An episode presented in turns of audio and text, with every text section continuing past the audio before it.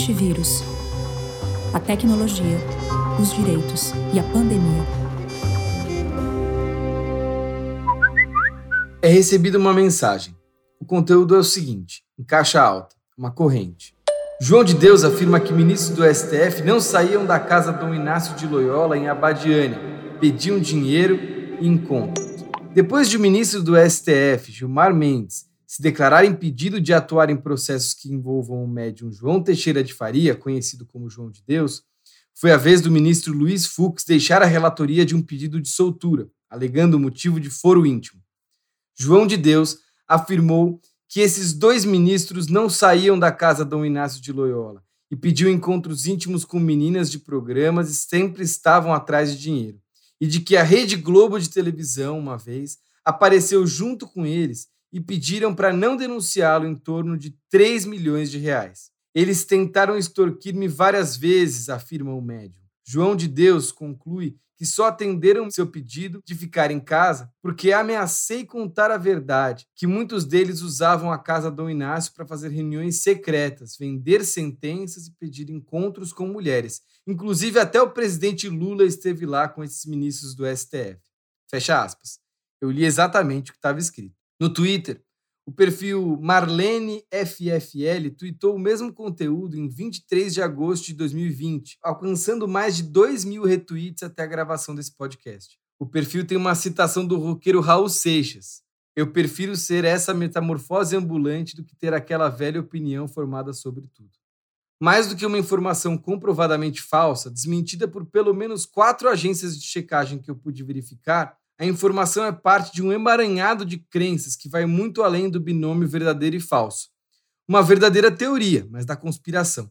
Teoria com hipóteses a serem comprovadas, premissas da qual é possível partir para investigar. Nesse caso, a raiz da teoria está na crença de a existência de um esquema global de exploração de crianças e adolescentes por uma elite de pedófilos satanistas que controlaria o mundo, conhecida popularmente como QAnon. Essa teoria, nascida em fóruns de internet estadunidenses e defendida a ferro e fogo por militantes que se dizem pesquisadores, organizou uma série de falsidades sobre a pandemia que circularam nos Estados Unidos entre os seguidores do presidente Donald Trump, principalmente. Como a informação que o desenvolvimento de vacinas é uma estratégia do bilionário Bill Gates para rastrear toda a população mundial. No Brasil, um mapeamento do radar da agência aos fatos mostrou que mais de 1.400 perfis que propagam conteúdos ligados a esse sistema de crenças são seguidos por parlamentares e outras autoridades brasileiras. A primeira temporada do Antivírus, o podcast do Internet Lab, vai se encerrar hoje com uma conversa sobre teorias da conspiração na internet. Quem apresenta esse programa sou eu, o Chico e a Mariana Valente, a Mari nós dois diretores do Internet Lab. Oi, Mari, tudo bom? Oi, gente, tudo bom? Tudo bom, Chico? Tudo bem. E quem vai tocar essa conversa com a gente é a antropóloga e professora da Universidade Federal de Santa Catarina, Letícia Cesarino. Letícia, antes da gente começar a nossa conversa, por que, que você não se apresenta para os nossos ouvintes? Mais do que dizer o que você faz, a gente quer que você tente adivinhar por que, que a gente escolheu você para ter esse papo com a gente. Oi, bom dia, Chico, bom dia, Mari. Quero começar agradecendo o convite, a parceria. Fiquei bem feliz. Eu acho que o, tenho ouvido, enfim, o podcast de vocês. Eu acho que está bem bacana. Eu acho que deu super certo. Então é um prazer estar aqui com vocês em mais esse episódio. Então, eu Sou uma estudiosa, nos últimos dois anos tenho estudado padrões de mobilização política na internet, tendo como estudo de caso o bolsonarismo, em torno daquilo que eu venho chamando de populismo digital, que na verdade são reflexões sobre o que, que acontece quando a política passa a passar cada vez mais por meios digitais, a digitalização da política. Né? embora eu tenha estudado política nesses últimos dois anos, toda a minha trajetória vem na área que a gente chama de CTS, que é Estudos Sociais da Ciência, que abrange antropologia e outras áreas também. E o campo CTS ele acabou que se especializou em refletir sobre os modos como verdades ou realidades são produzidas na prática. Né? Então, eu venho dessa tradição e é, foi a partir dela que eu uh, comecei a olhar para a digitalização da política. E muito rapidamente começou a ficar claro que aqueles padrões emergentes né, de eficácia da mobilização política pela internet, que eu chamei de populismo digital, tinham muitas sobreposições com outros fenômenos também bem característicos eh, da nossa época, como, entre outros, as teorias da conspiração. Então, eu fui, fui levada, né, pelo próprio recorrência de certos padrões e sobreposições nos dados, a estar refletindo também sobre isso que a gente tem chamado de teoria da conspiração. Então, eu tenho algumas publicações laterais, algumas ainda estão para sair sobre esse tema, embora não tenha sido algo que eu antecipei como objeto de pesquisa, é algo que apareceu de forma muito clara. E o caso do QAnon, que talvez a gente, né, o Chico já introduziu, a gente vai focar aqui, ele é interessante não porque ele seja uma grande novidade, né, na verdade me parece que ele recicla, né, ele reorganiza vários fios conspiratórios preexistentes, mas é interessante notar como talvez pela primeira vez esse viés da teoria conspiratória vai se encontrando, que tem um, paralelos estruturais com o populismo digital, ele pela primeira vez, talvez essas duas vias estão começando a se encontrar. During the pandemic, uh, the QAnon movement has been appears to be gaining a lot of followers. Can you talk about what you think about that and what you have to say to people who are following this movement right now? Well, I don't know much about the movement other than I understand they like me very much. Numa conjuntura específica que são as eleições americanas desse ano, né? Ou seja, na figura justamente do Donald Trump que acaba que está articulando esses dois fenômenos, né? o populismo digital por um lado e as teorias da conspiração para o outro. Então, é, o que o Eno é interessante esse caso, né? não só por uh, ajudar a gente a entender novos modos pelos quais a realidade tem chegado para as pessoas e esses modos, principalmente os meios digitais, né? mas também como ele tem se encontrado na conjuntura cada vez mais com a política eleitoral e tem vazado nos últimos semanas e meses para o mundo offline também. Letícia, eu também queria começar falando obrigada por aceitar. A gente fica muito contente com esse diálogo e, além disso, já deixar aqui para os nossos ouvintes a dica de seguir a Letícia nas redes, porque além de pesquisar, publicar, academicamente ela vem se comunicando muito, né, sobre essas questões que a gente está que a gente está discutindo aqui hoje, é, e muito sobre como essas questões também se relacionam com a arquitetura das redes sociais. Enfim, gosto muito de segui-la, fica a dica. Mas eu queria começar o nosso papo com uma discussão mais conceitual, então. Acho que você tocou nisso um pouco, mas o que, que você acha que é uma teoria da conspiração?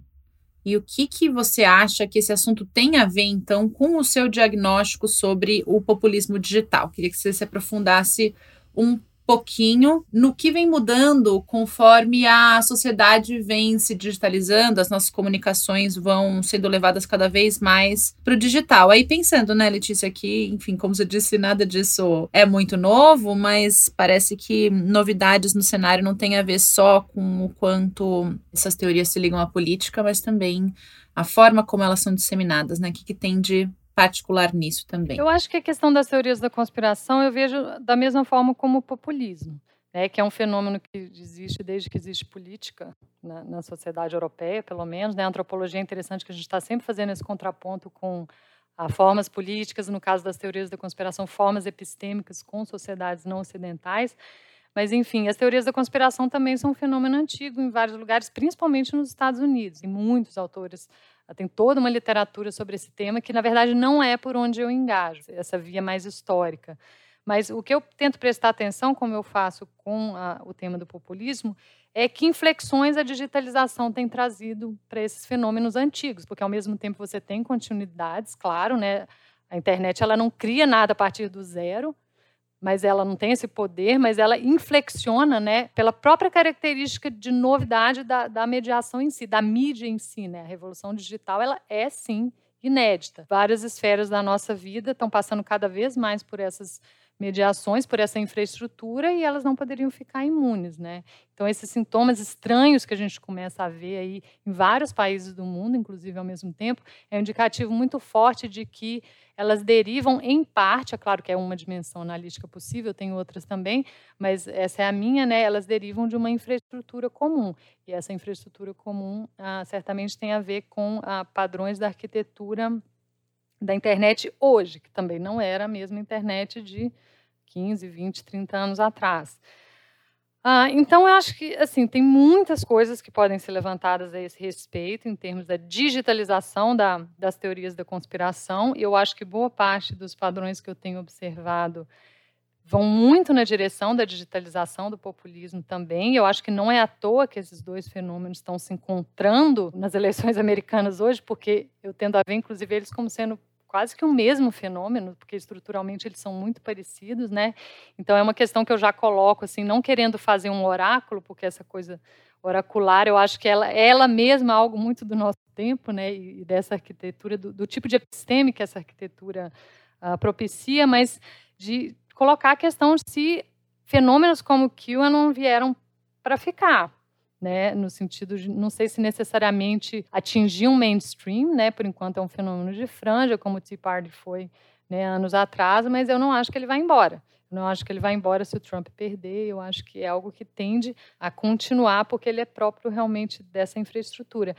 Eu acho que talvez seria interessante a gente começar contando né, a história dessa teoria da conspiração específica e, a partir daí, ir puxando esses elementos analíticos mais gerais. Então, o, o QAnon, para quem não tem a menor ideia do que seja, né, ele apareceu, como o Chico colocou nesses fóruns de image boards, né, mas não tão mainstream na internet, foi no 4chan, né, que começou a aparecer esses posts de uma figura que se dizia um insider do, do Estado americano e o Q é o security clearance dele, né? A hierarquia dele, né, que permite a ele ter acesso a certos segredos, no caso do Departamento de Energia da área nuclear. Esse tipo de figura é relativamente comum nesses fóruns, no que não é o primeiro, mas por algum motivo ele ganhou uma eficácia muito grande, foi se proliferando, né, de forma orgânica na medida em que as pessoas foram repercutindo aquilo primeiro nesses fóruns, né?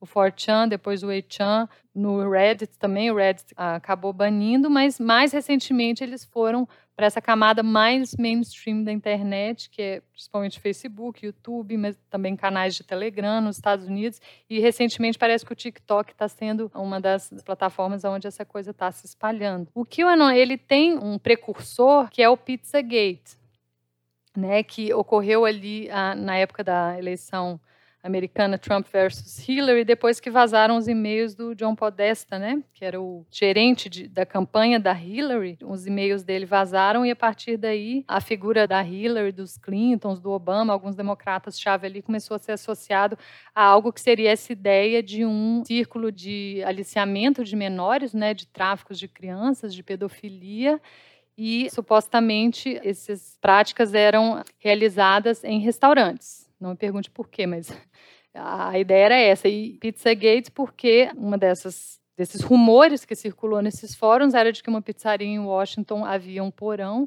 onde haveria crianças sendo molestadas por esse grupo, pessoas desse grupo, e um homem que frequentava esses fóruns, um pai de família, né, ele pegou o rifle dele, a arma dele, foi nessa pizzaria, deu tiros para o alto, não chegou a, a, matar ninguém, mas ah, ele queria, ele foi lá para salvar essas crianças. Make sure there's nothing there.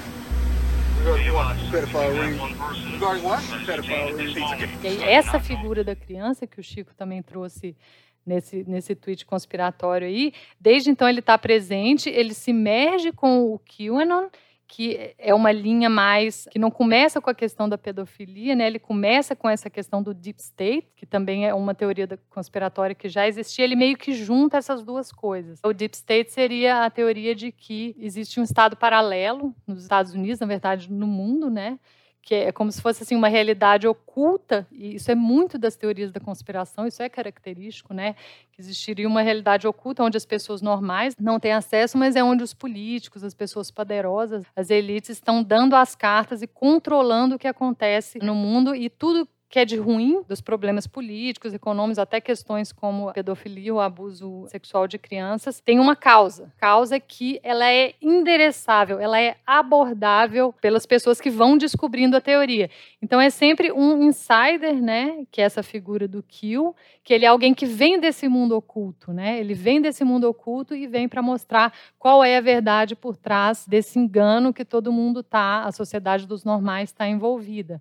E, obviamente, uma metáfora que vem à mente muito naturalmente, que é do filme Matrix, por exemplo, é exatamente aquela estrutura. Não à toa a metáfora da Red Pill, da pílula vermelha, que você toma para começar a ver essa verdade, né, para acessar esse mundo oculto, é utilizada não só pelos seguidores do Kill, mas pela alt-right, enfim, vários outros movimentos conspiratórios na internet, populistas também, onde você é capaz de realizar essa inversão, né? Você que vivia no mundo do mainstream, da mídia que mentia para você o tempo todo, os políticos, etc., alguns cientistas, Hollywood, né, a classe artística, você é capaz de ver o que eles são na realidade, autenticamente, que são essas pessoas horríveis que molestam crianças, bebem o sangue de bebês para continuar jovens, e aí tem toda uma cadeia de significantes que, que a gente pode, se vocês quiserem, expandindo aqui, porque não é uma teoria só. Isso é muito próprio também do, do populismo digital, né? Ele tem essa estrutura fractal. Tudo isso se circula em torno de figuras, né? Como no caso aqui o Kill e o Trump, no caso do populismo, os líderes populistas, mas se você for ver na prática, ela é extremamente fragmentada. Né? Ela não é um sistema de crenças coeso, ele é um sistema de crenças que ele prolifera justamente pela sua fragmentação, pela sua não ah, coesão. E ele não obedece a princípios de não contradição e vários princípios básicos da lógica comum da lógica da ciência moderna não funcionam aqui. A gente realmente está falando de um outro sistema de crenças e eu, eu, faço analogias bem interessantes também com algumas etnografias de sistemas de crenças não modernos, como a bruxaria Azande na África subsaariana, tem uma etnografia bem clássica, não vou entrar em detalhe aqui. The Azandi have no concept of bad luck. There is no such thing as a pure accident. Something made it happen. The most common cause being witchcraft. If an individual can find out who is bewitching him, he can then persuade the witch to stop and so prevent further misfortune. The person he accuses may be quite unaware of the harm he or she is alleged to be doing, for among the Azandi you can be a witch without knowing it. São formas epistêmicas que começam a emergir quando as pessoas deixam de confiar nisso que eu chamo do sistema de peritos. Né? Talvez seja interessante finalizar essa parte da fala só explicando o que é isso. Né? O que é o sistema de peritos? A forma como a sociedade europeia se organizou depois das guerras de religião no século XVII, o Estado moderno, baseado na soberania popular, foi fundado. Você tem aquela divisão de competências entre a política que cuida dos assuntos humanos, ciência, que cuida dos assuntos da natureza não humanos, e a religião, que antes permeava a sociedade inteira, ela é circunscrita ao domínio íntimo, né, privado. Então você tem essa separação público-privado, por exemplo, muito forte. Com a revolução digital, neoliberalização, fim da Guerra Fria, outros ah, processos contemporâneos, é esse arranjo, a minha ideia e de outros autores, né, que começa a se desfazer ou começa a ser fragilizado.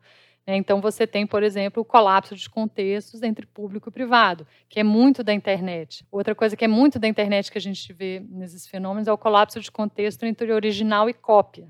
Então, entre autenticidade e fabricação, espontaneidade e manipulação. A gente vê isso muito claramente nos populistas digitais e também nesse movimento do Kill, né? Quem é o Kill? Ninguém sabe quem é o Kill, tem um perfil que postava ali esses que eles chamam de Kill Drops, né, que são essas dicas que o Kill de vez em quando meio crípticas, né? Que ele vai postando ali, os seguidores dele vão tentando decifrar o que está por trás daquilo ali. Mas vários dos conteúdos associados a essa teoria não vieram dos posts do Kill, né? vieram das próprias pessoas que foram fazendo, como você falou, né?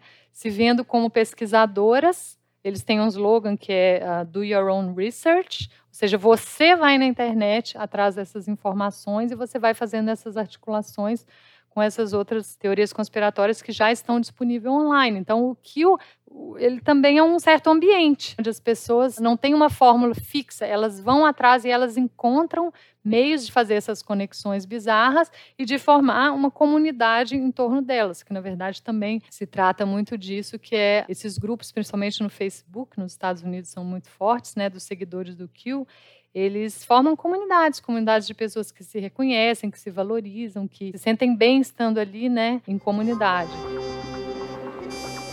queria que você se aprofundasse nesse ponto, porque isso tudo que você está falando está me lembrando de um documentário que eu assisti recentemente sobre os terraplanistas e que passa por questões muito parecidas, né, com tudo que você está mencionando, desde o Do Your Own Research, que também é muito presente nessa comunidade, né, até ela ser fragmentada, ali no caso dos terraplanistas existirem alguns líderes diferentes, né, acho que é diferente aí no caso do Kill em que supostamente tem uma pessoa, já vi também questionamentos sobre se é mesmo, né? Uma pessoa, são várias pessoas ali exercendo esse papel de kill. Mas me parece muito interessante esse ponto que você está colocando sobre algo que une, você, enfim, trouxe alguns diagnósticos já para isso, é, mas algo que une as pessoas, é essa ideia, uma lógica que emula pesquisa feita por investigadores científicos, né? Quer dizer, ao mesmo tempo que uma desconfiança do sistema de peritos, essa ideia de que é, todas as pessoas podem fazer sua própria pesquisa e chegar a essa suposta verdade, né? Uma verdade que estaria sendo escondida das pessoas. Então, tem gente falando até de crowdsourcing de teoria da conspiração, né? Por causa dessa forma de borrar mesmo a fronteira entre produção, disseminação, consumo de informação. Então, eu queria sim que a gente aprofundasse nisso. Em algum momento você falou, ah, acho que não cabe aqui falar muito desses outros é, sistemas de conhecimento, essas analogias que é possível fazer, mas seria muito, muito legal sim, me parece, a gente entrar nisso, porque essa é uma novidade muito grande, né, na forma como você vem fazendo esse debate em relação ao que a gente tem lido sobre teorias de conspiração por aí. Então, queria tanto que você se aprofundasse nisso um pouco pra gente, quanto falasse sobre o digital, porque eu sei que essas analogias não necessariamente dizem respeito a exemplos que envolvem né, a comunicação digital. Então, de novo, puxando para onde está o digital nisso. É a questão da crise do sistema de peritos e o que vem substituindo ela, né? Porque o sistema de peritos, ou o que o Latour chamou da Constituição moderna, é basicamente uma estrutura epistêmica. Né? Então, na ciência, você tem toda, e o campo que eu venho, né? você pega o Thomas Kuhn, a própria etnografia de laboratório do Latour, o que, que elas mostram? Essa capacidade da ciência de produzir verdades, organizar conhecimento de forma muito consistente e estável a partir do caos porque a realidade é um caos. Todo o nosso aparato mediacional, desde a nossa cognição imediata até que a gente chama de linguagem, cultura, são as mediações através das quais a gente acessa essa realidade, que em si ela não é acessável. Isso é um ponto pacífico não só na, área CTS, mas na psicologia da cognição e qualquer campo aí. Então, o que tem mudado historicamente são essas mediações, né? As pessoas, digamos assim, continuam mais ou menos as mesmas. Então, como que tem mudado? De várias formas, o que eu acho importante aqui destacar, talvez, e fazendo essa analogia com a ciência, eles podem até dizer que eles agem como cientistas e pesquisadores, mas eles quem sabe como a ciência funciona, sabe que eles não estão fazendo ciência, eles não estão fazendo pesquisa no sentido da pesquisa científica, que envolve revisão por pares, reprodutibilidade, metodologia, né? Isso, essa pesquisa, entre aspas, que eles fazem não tem nada a ver. Você jogar uma hashtag no Google e sair seguindo ela da sua cabeça, procurando o que, que você acha que faz sentido, o que, que os seus pares acham que faz sentido, isso não é ciência, é totalmente diferente.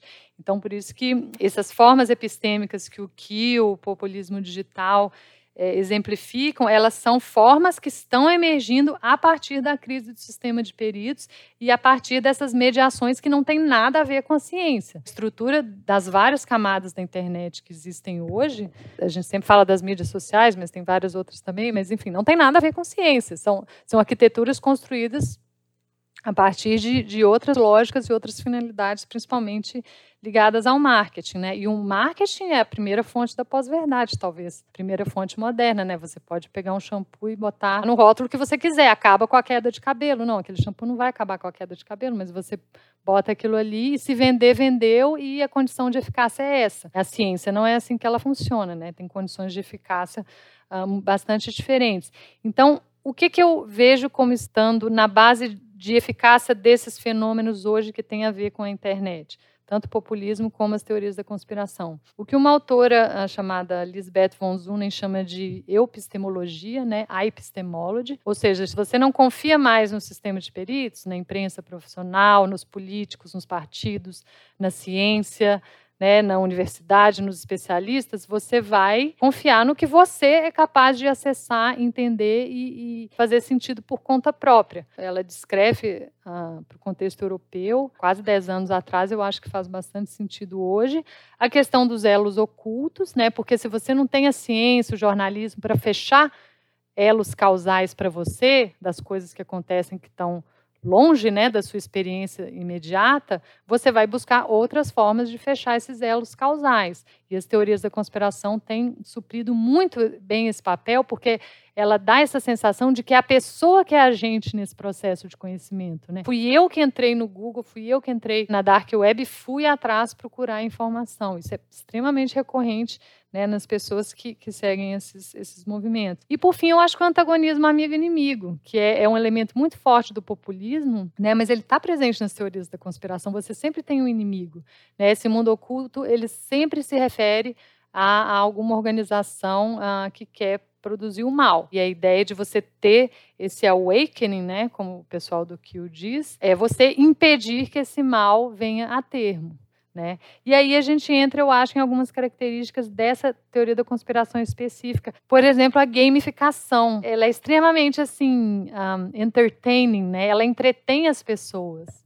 Né, porque você tem muito o que fazer, você está sempre tendo que ir atrás das pistas do kill e você entra nos grupos e discute, você né, presta atenção nos discursos do Trump para tentar decodificar ali o que, que é relevante, o que, que não é. Então, tem, tem um aspecto também, eu acho, de ativismo de sofá também, né? Você não precisa fazer muito para salvar o mundo, você só tem que estar tá ali nesse jogo, tentando decifrar. Tem muito da indústria do entretenimento, né?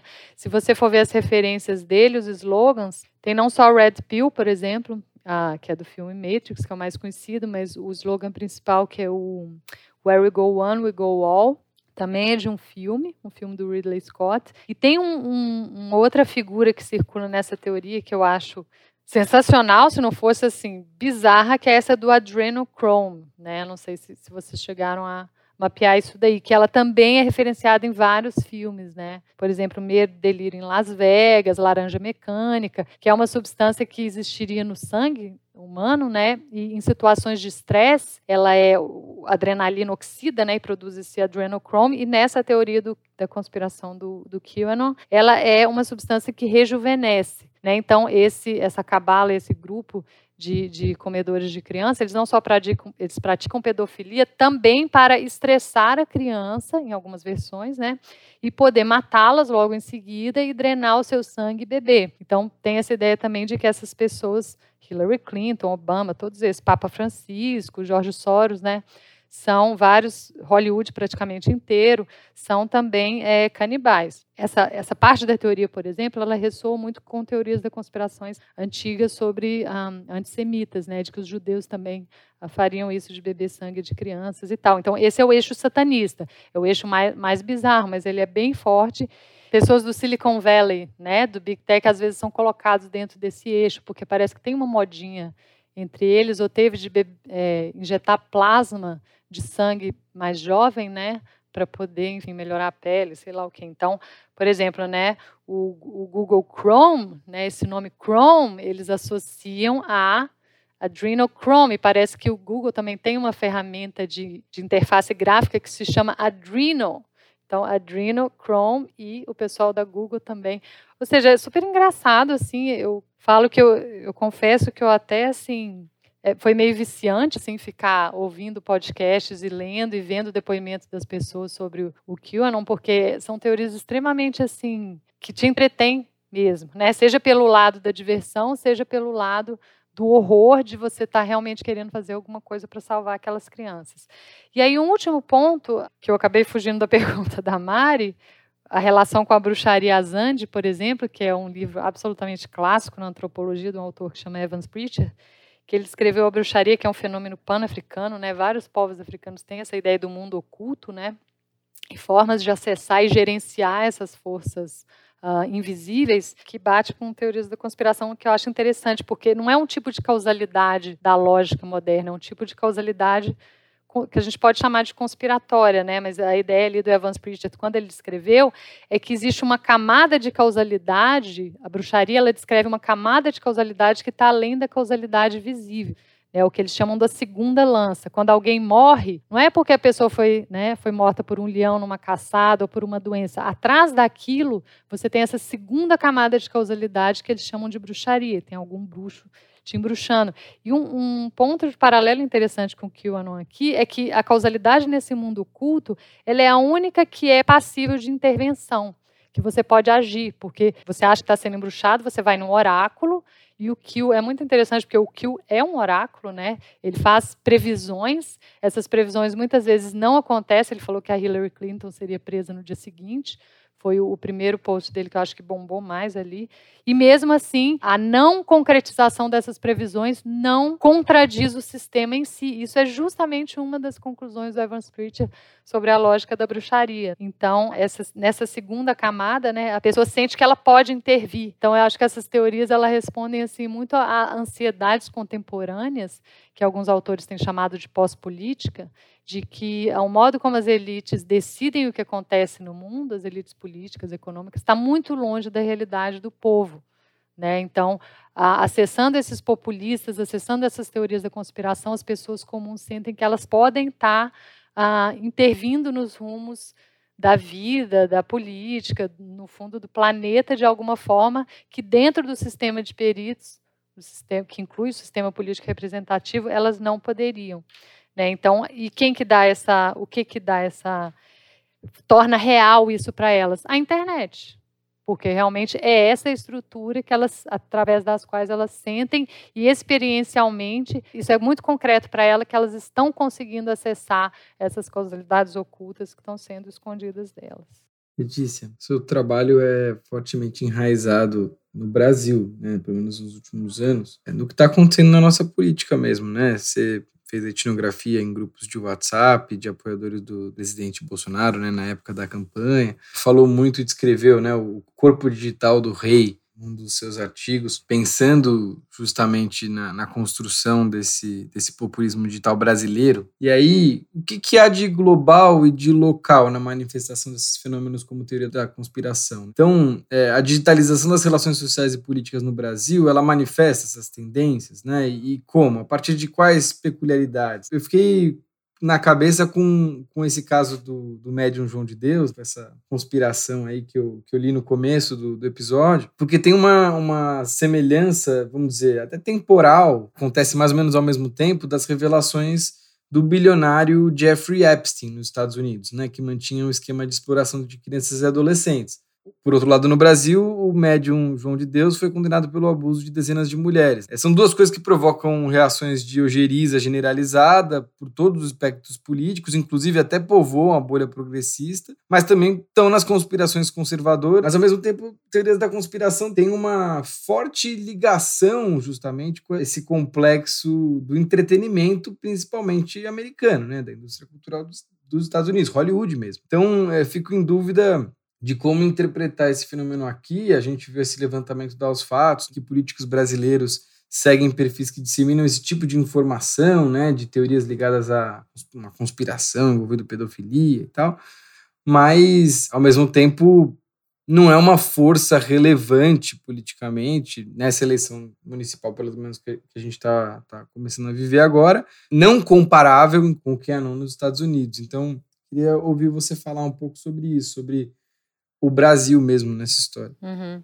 É, de fato, não, não dá para comparar, né? Não só os Estados Unidos têm uma densidade histórica desse pensamento conspiratório, né? Anti-Estado, anti-governo, sempre desconfiado, né? Do governo, isso é bem deles, assim. Eu acho que um, um segmento importante lá para difusão da versão mais messiânica, apocalíptica do Q, né? Porque a ideia é que uh, você uh, o Trump sabe das coisas que acontecem, né? Isso está sendo investigado por pessoas patriotas dentro da, do governo, embora boa parte seja do deep state, e que um dia vai, vai haver um grande, que eles chamam de tempestade, né, the storm, um grande prisões em massa, aonde depois disso você vai ter um, um período de great awakening, onde a sociedade você se livrou dos elementos ruins, essa questão da moralização, né, chegando assim num ponto extremo, né, você vai eliminar os ruins, só vai sobrar os bons e a sociedade finalmente vai ser feliz. Esse elemento messiânico, eu acho que ele tem algum potencial para aumentar um pouco isso no Brasil, porque né, essas epistemes messiânicas existem por aqui, né? Eu acho que é uma via. A questão da pedofilia das crianças, você vê que é algo que sempre teve lá, né? Desde a eleição do Bolsonaro, essa associação de pedofilia com esquerda, com LGBT. Em 2010, quando o Jair Bolsonaro comprou a briga com kit gay, ele já estava alertando para essa situação de pedofilia. Muita gente não acreditou. Mas eu tenho tido Depois, a impressão, não sei se alguém já quantificou isso, mas de que isso tem aumentado nas últimas semanas e meses. Né? A Damari sendo uma das principais porta-vozes disso. Né? Na, numa live recente com o Bolsonaro, ela chegou a falar o slogan. Quem está financiando? Essa indústria é rica, mas esse governo não tem medo de crime organizado. E a gente vai fazer o enfrentamento. E nós vamos salvar os bebês. Temos estratégias que a gente não pode falar. Ou aqui, salvar as crianças. Né? O Save the Children, que é o slogan agora dos rallies, dos protestos do QAnon de rua, na medida em que eles estão indo para o mainstream, hackeando, digamos assim, essa hashtag, esse significante vazio do, do, da, das campanhas contra o tráfico de crianças, né, que já existiam antes. Então, eu tenho a impressão, o Universal está nessa infraestrutura que eu acho que, quando chegar, essa estrutura já está dada, isso pode se proliferar, ou essa versão, ou alguma outra versão. Se, se agentes começarem a investir em espalhar a teoria da conspiração no Brasil, ou esse pensamento conspiratório, eu acho que vai encontrar um terreno extremamente fértil. É a questão do conteúdo pode mudar, né? Porque o conteúdo que vai ser mais eficaz ou não para certo segmento da população e não outro, ele varia bastante, mas isso não mantém a estrutura mais ou menos igual, digamos assim. Então, eu não sei se tem, é claro que boa parte disso é orgânico, mas assim, a gente não sabe, foi como na eleição, né? Pode ser que boa parte disso tenha esteja sendo também nos Estados Unidos, como talvez aqui, né? E aí eu endereço mais diretamente a sua questão, no sentido de estar tá espalhando né, ativamente esse tipo de, de, pensamento conspiratório. Mas mesmo nos Estados Unidos, né, ainda não saiu tanto para o mainstream. Né? Parece que vai ter uma deputada que quase certamente vai ser eleita né, nessa linha do QAnon na Geórgia. Tem alguns outros ali que podem, tem algumas chances de serem eleitos, mas não muito muito além disso. A questão que está um pouco em aberto é caso o Trump perca essa eleição, por exemplo, se essa rede de seguidores do Q que já existem, né, podem ser um substrato ali onde o próprio Trump e outros vão estar tá mobilizando para, se eles quiserem realmente levar a sério a ideia de contestar, por exemplo, o resultado eleitoral. Eu acho que aí é que está é que está o perigo, né? Porque a impressão que eu tive é que a maioria dos seguidores, eu ouvi várias entrevistas com seguidores do Kio e tal, você vê que são pessoas assim, que não são necessariamente antagonistas, sabe? Tem muitas mães de família que querem salvar as crianças, tem muitas pessoas dessa espiritualidade New Age, principalmente na Inglaterra, mas nos Estados Unidos também sabe? Pega uma rede grande assim de, de segmentos sociais que não necessariamente são ou se tornarão violentos, mas eu, eu acho que isso pode começar a influir em resultados eleitorais na medida em que políticos ou aspirantes a políticos começarem a, a alimentar isso, né, para ganhar eleições a partir daí. Letícia, além desses públicos muito diferentes por aí das teorias da conspiração, uma coisa que fica batendo muito na nossa cabeça é que algumas das preocupações que são aventadas por essas teorias, falando aí especificamente de QAnon e disso que você vinha falando, né, das moralidades, a questão das crianças, elas encontram eco por todo o espectro político, né?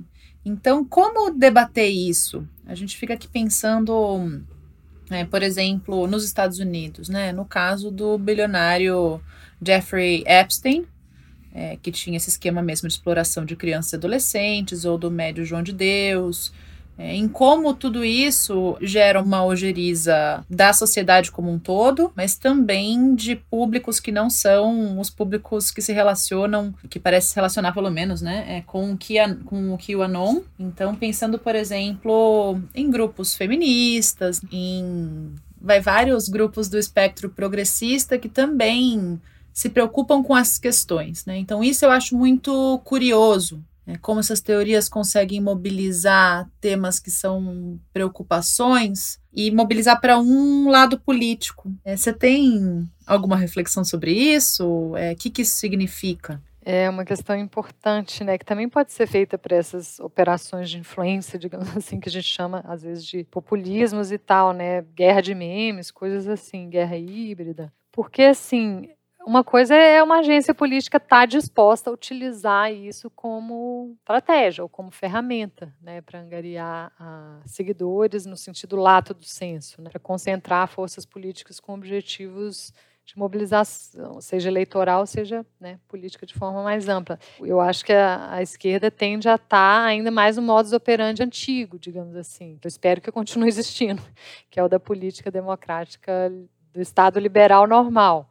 Né? Mas, por um lado, é um, é um pouco um paradoxo, porque isso tem se mostrado ineficaz nessas formas de mobilização políticas mais ligadas ao sistema de peritos. E, e esse é o grande drama, né? Eu acho que essa é a grande tragédia, talvez, porque por mais que se melhore a comunicação política, adaptando, por exemplo, a esses fatores de eficácia da mobilização via internet, sem mudar a infraestrutura, de alguma forma, não tem como competir no mesmo nível. Entende? Eles têm a infraestrutura do lado deles, eles, esses agentes do Trump. Claramente, ele não se furta de utilizar essa infraestrutura. Ele está o tempo todo acenando para o movimento do Q de forma extremamente ambígua, para não se comprometer, como faz o Bolsonaro, inclusive. Né? Isso tem a ver com a pós-verdade, muito essa ambiguidade. Né, que é diferente do sistema de peritos, onde você busca a estabilização de verdades, accountability, né? Isso não existe aqui, é uma outra lógica epistêmica e de mobilização política.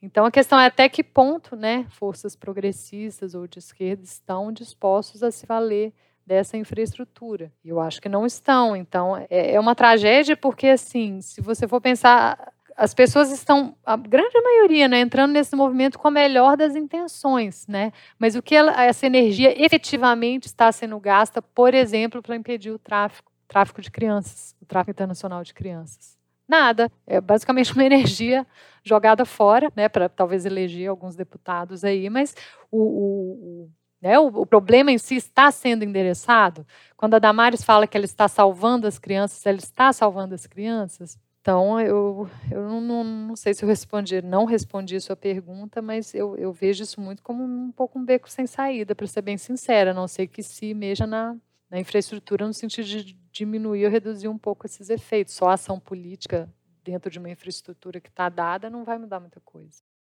Essa história do beco sem saída, ela parece que surge em vários momentos quando a gente está discutindo essas teorias da conspiração, né? Porque, de certa forma, elas já trazem é, é, essa lógica de se for verdade, prova a teoria, se for mentira, prova a teoria também, porque algum a pessoa que disseminou aquilo queria passar também algumas mentiras, porque se ela passasse todas as verdades, ela ia revelar quem ela era, por exemplo. Então ela tem essas estratégias, assim, essas, essas coisas que estão embutidas nas teorias, são quase como vacinas contra você sair delas, é, fechamentos desses sistemas de, de crença. E aí eu fiquei pensando num caso de, de mais de 10 anos atrás, que um professor de direito dos Estados Unidos, o Cass Sunstein, escreveu um artigo defendendo justamente que é um problema a disseminação de teorias da conspiração já na época, né? E que isso era um problema de política pública, o que significava que autoridades precisam dar, dar alguma resposta para aquilo, né? E a resposta que ele dava no, no artigo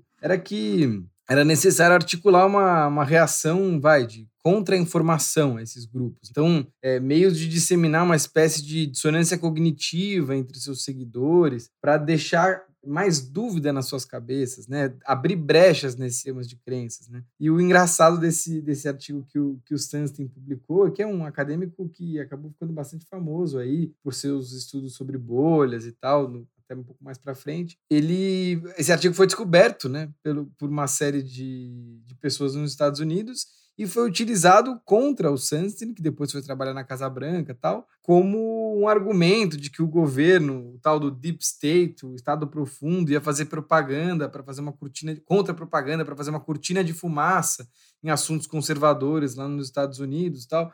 Essa história me faz pensar na relação entre as instituições de um lado e no crescimento desse tipo de fenômeno no outro. E isso aconteceu naquela época, 10 anos atrás, quando as teorias estavam, vamos dizer, do lado de fora das instituições. Mas agora elas estão, de certa forma, é, do lado de dentro, mas também é um dentro que também está fora, né? Porque você tem essas figuras de estado profundo e etc, né? O, vamos dizer, no Brasil, não, não seria, a expressão não seria estado profundo, né? Seria sistema, né? O sistema que controla as coisas por trás, assim.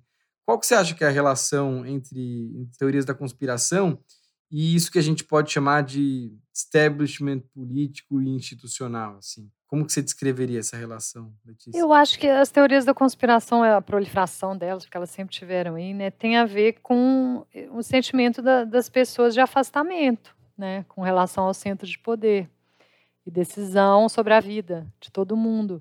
E esse é exatamente a mesma entrada dos populistas. Um populista faz, que de certa forma o que o também faz, permitir essa inversão onde quem era passivo, quem era ignorante, né, ele ganha o status, que o povo né, ganha o status de, de agente, de capacidade de intervir de forma autêntica. Né, sem esses falsos mediadores que são as elites políticas, etc. Então, sempre vai ter elites políticas, econômicas longe né, da realidade, afastadas da realidade das pessoas comuns. Então, sempre vai haver formas para as pessoas pensarem essa distância. A questão é que, dentro de uma institucionalidade, você tinha procedimentos para endereçar isso, a questão da representação dos partidos, né, era algo mais organizado, digamos assim. Agora, com a digitalização, você pulveriza isso, você de certa forma aumenta a entropia, começam a aparecer essas formas mais espontâneas mesmo de, de endereçar essa questão, que é uma questão que um problema que sempre vai estar entre a gente, porque ele é próprio né, das sociedades tão grandes e complexas como as nossas. Né?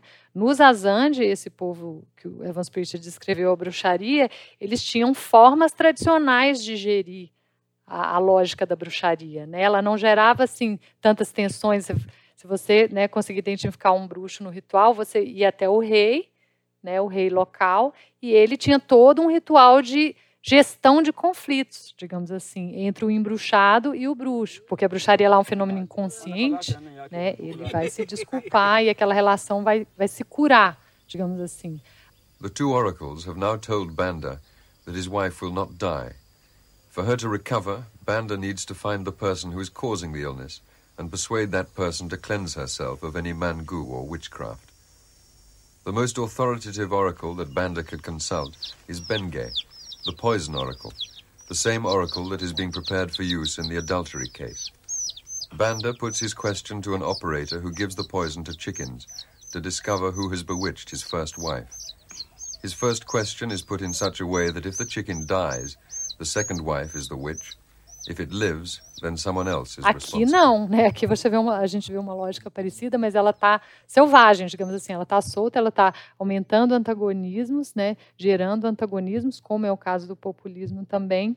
A questão é até quando isso vai ficar restrito ao mundo online, porque até, até então ela tá, está muito restrito ao mundo online. Tem esses impactos indiretos, por exemplo, durante períodos eleitorais, né? Mas a gente ainda não viu isso ah, se transmutando tanto em, em, por exemplo, um terrorismo doméstico, como o FBI soltou um relatório, né, vazou, enfim, onde esse movimento do QAnon já está sendo monitorado um pouco dentro dessa chave de possibilidade de estar tá reverberando em, em movimentos mais violentos. Mas é algo que a gente vai estar tá lidando aí durante um bom tempo, eu acho. Letícia, já, infelizmente, encaminhando para o final, porque dá vontade de ficar mais uma hora com você nessa conversa, eu fiquei pensando bastante no que tanto você e o Chico falaram sobre. Quando a gente fala desse assunto, a gente parece estar numa situação um pouco sem saída, mas ao mesmo tempo, você disse atrás que a gente não tem chance de sair dessa, vamos dizer, se não forem mudadas as infraestruturas. E eu queria terminar falando um pouco disso. O que, que, são essas mudanças que você vê que teriam que acontecer? Se é que você tem opiniões mais específicas sobre isso. E eu estou perguntando também pensando nessa campanha que começou a surgir recentemente de o Twitter desativar os trending topics durante as eleições nos Estados Unidos. Trump without Twitter probably would not have become president. Right. Which is why Jack Dorsey is in the White House having a meeting with Trump. Right. Um pouco na linha de ah, se isso acontecer, a gente vai conseguir combater muito. Não fala especificamente teorias da conspiração, né? Mas desinformação, que enfim, são fenômenos de alguma forma conectados. Isso vem sendo debatido como, bom, claro, parece simplista, por um lado, não é? Não são os trending topics que guiam isso, é, mas no mínimo levantando uma discussão interessante sobre o que, que são as infraestruturas nas plataformas digitais que levam ou não a uma forma de comunicação ou as pessoas a se interessarem mais ou menos por esse tipo de de teoria, enfim. É, como você vê essas relações olhando para esse lugar de qual é a saída? Há uma saída? Há algo que se possa fazer? Eu acho que o remédio eventualmente surgir para um desses problemas, por exemplo, a desinformação ou extremismo político na internet, vai necessariamente estar tá endereçando os outros, na minha opinião, porque eles são frutos de um mesmo ambiente. Eu não tenho nenhuma receita, assim, mas eu acho que, nem que seja intuitivamente, as pessoas que estão preocupadas com isso já entenderam qual é o problema. Eu coloco isso em termos de um excesso de entropia, né, um excesso de desorganização, porque o que a ciência fazia era justamente organizar a produção da verdade, funilar. Né? Sociedades tão grandes quanto as nossas precisam disso. Né? O custo de entrada para você produzir uma realidade, uma verdade hoje pela internet é muito baixo. Você só tem que ter um celular, você pode fazer um vídeo e, e, enfim, soltar eventualmente pode ser que viralize. Você imagina todo o contingente de pessoas, usuários fazendo isso e é um ambiente, eu acho, extremamente desorganizado do ponto de vista do sistema de peritos. Né? Mas ele não é desorganizado, isso é uma ilusão. Né? Ele tem uma organização por trás, que é essa arquitetura algorítmica que eu, pelo menos, acho que sobre a qual a gente ainda é muito opaca, né? sobre a qual a gente sabe pouco. Então, está na mão, eu acho que em larga medida, da própria indústria se responsabilizando por essas consequências e mudando. Eu não acho que tem que haver uma intervenção de fora, de cima para baixo. Né? Isso, é, isso é péssimo, a essa altura não, não é o ideal, mas eu acho que vocês, inclusive aí do Internet Lab, outras pessoas né, que especialistas nesse campo de direito digital e outras áreas, por exemplo, em torno do PL das fake news, vai no caminho certo, né? Está apontando, está tentando levar a regulação no caminho certo, que é estar tá olhando para os comportamentos, para as estruturas, mais do que, né, do que conteúdo. Você mexer em conteúdos, retirar conteúdos ah, por critérios de verdade e mentira que a plataforma decide, claro que isso está fadado ao, ao fracasso e retroalimentar, como vocês mesmos notaram, essas teorias da conspiração. Né? Quanto mais você está tirando, pelo menos eh, eles sentirem que você está tirando perfis e, e, conteúdos porque eles são de direito ou porque eles são, isso só vai alimentar cada vez mais. Tem que reduzir a entropia. Né, e talvez mudar a lógica algorítmica para algo mais, talvez algo mais aleatório, né? Porque a impressão que eu tenho é que ah, você forma essas comunidades muito facilmente, né? No Facebook, na, nas mídias sociais de, de, forma geral, mas assim é difícil porque tem outros canais que também fazem isso, né? WhatsApp no Brasil, Telegram nos Estados Unidos. Mas eu acho que intuitivamente as, as pessoas já sabem qual é o problema e, e a, o otimismo é que isso vai eventualmente ser endereçado pela própria indústria, né? Por acaso você tem receio de ler tanta teoria da conspiração e acabar acreditando em alguma coisa? Muito obrigada pela excelente discussão aqui com a gente. obrigada. Né, é divertido, às vezes é triste, terrível, às vezes é divertido, assim. Eu não sou muito de teorias da conspiração pessoalmente, não. Mas eu, eu sempre interessei, talvez a que eu mais tenha interessado quando eu era mais nova, assim, era a coisa dos ETs. Os ETs, se eles realmente já tiveram aqui, se algum governo, no caso o governo americano, Roswell, aquela coisa teria tido acesso e tal essa figura do ET, do Alien, me fascinava, assim, e é algo que eu achava interessante, legal. Durante um tempo eu acreditei um pouco naquela da que o homem não foi à Lua, pensando mais no contexto né, geopolítico da época. Claro que eles poderiam ter feito isso, né? É, mas dessas recentes, do, né, não, não tenho acompanhado muitas além ah, do próprio Kill, que é extremamente fascinante, assim. E tem algumas, e, e, tem camadas, né? Eu acho que algumas envolvidas no Kill, por exemplo, não sei, parecem, assim, bem, bem verossímeis, ou minimamente verossímeis. Não sei, o, que o JFK Jr. teria sido assassinado, alguém mexeu no avião dele, né? Que ele ia sair. No caso, eles apontam para Hillary, né? E aí a gente associa com essa do Teorizar Vaz, que aqui no Brasil você pensa, gente, será? Boa noite. Boa noite. Nas águas de Paraty, a notícia de uma tragédia.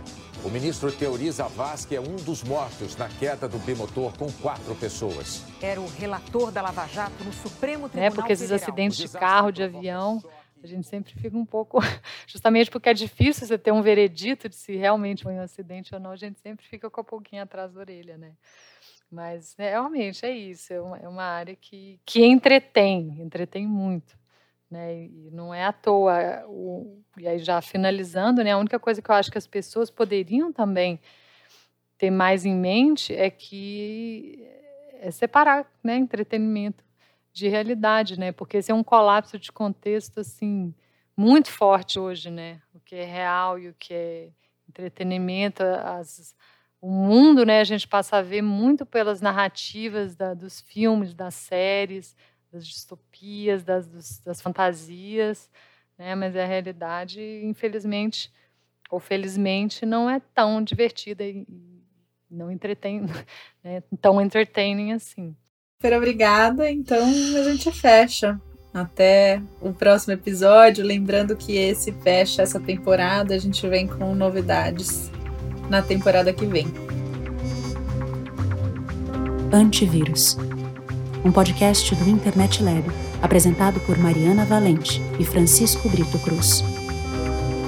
Produção: Sérgio Mota. Edição de som e vinheta: Arthur Decloé. Identidade visual: Marina Zilberstein.